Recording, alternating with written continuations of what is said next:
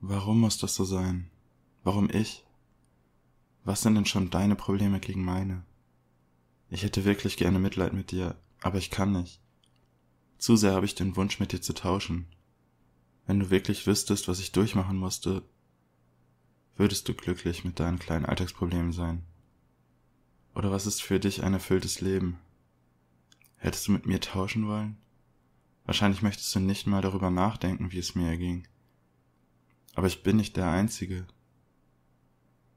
Die charakterprägenden Eindrücke entstehen wohl kurz nach der Geburt, wenn man das fröhliche Lächeln der Eltern sieht, wie sie einen in den Arm nehmen, als sei man das Wichtigste auf der Welt.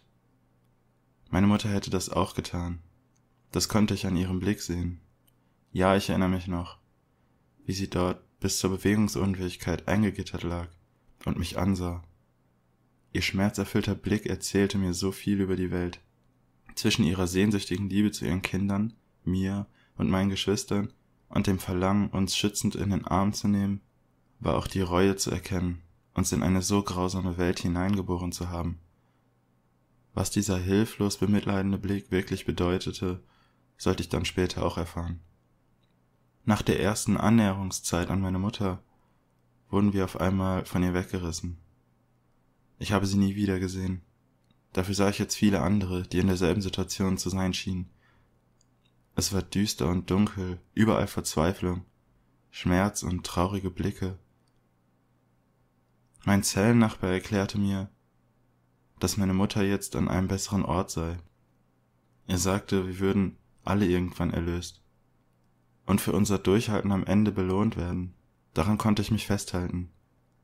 Der unendliche Schmerz, als man mir beispielsweise meine Geschlechtsorgane ohne Narkose teilweise entfernte, war nichts gegen diese enormen Qualen der Lebensunfähigkeit.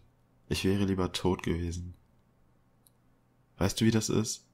Warst du schon mal in einem Zimmer eingesperrt? Ein Zimmer, in dem absolut nichts ist? Ein Zimmer, das so klein ist, dass du dich nicht einmal richtig hinlegen kannst? Nennen wir dieses Zimmer Besenkammer. Warst du schon in einer Besenkammer eingesperrt?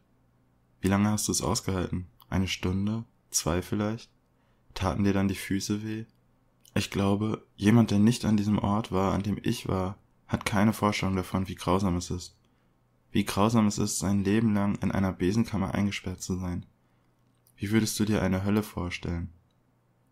Artgerecht, sagen sie, und fühlen deshalb kein Mitleid. Aber wie artgerecht ist denn eine Besenkammer? Wieso werden die schrecklichsten Verbrechen mit Aufenthalt in Gefängnissen bestraft, die im Vergleich zu artgerecht meistens purer Luxus sind? Was habe ich noch Schlimmeres getan? Minute für Minute habe ich gekämpft, Stunde für Stunde verstrich. Elende Qualen erlitten meine Zellennachbarn und Zellennachbarinnen, einige hielten es nicht durch und starben. Ich aber kämpfte, ich wollte die Erlösung am Ende, die Belohnung. Nach einer Unendlichkeit kam man auf mich zu, ich wurde mitgenommen. Ich fragte mich, ob ich es nun endlich überstanden hatte. Ich, meine Zellennachbarn und einige andere wurden abgeführt, getreten, geschlagen, mit Stromstößen versehen, damit wir in die richtige Richtung liefen. Aber ich hatte Hoffnung. Ich hatte Hoffnung, nun befreit zu werden. Gibt es wohl auch so etwas wie Glück im Leben? Irgendein positives Gefühl?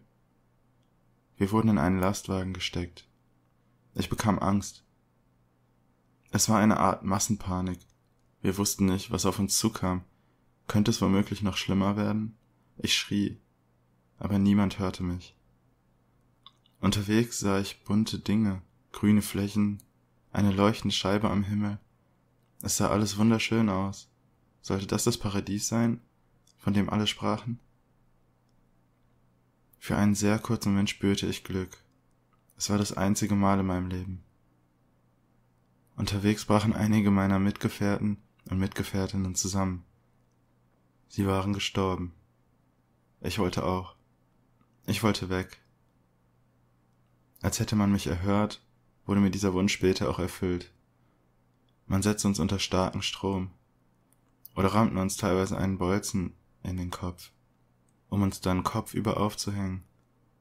Benebelt spürte ich noch ein kurzes Stechen in meiner Kehle. Ich versuchte mich zu wehren, aber es half nichts. Meine letzten Kräfte schwanden und warmes Blut strömte über meinen Körper. Endlich entschwand ich aus dieser Hölle. Wieso, verdammt? Wieso muss man so leben? Was hatten sie mit uns getan? Wer lässt sowas zu? Warum hatten sie es getan? Bitte erklär mir das.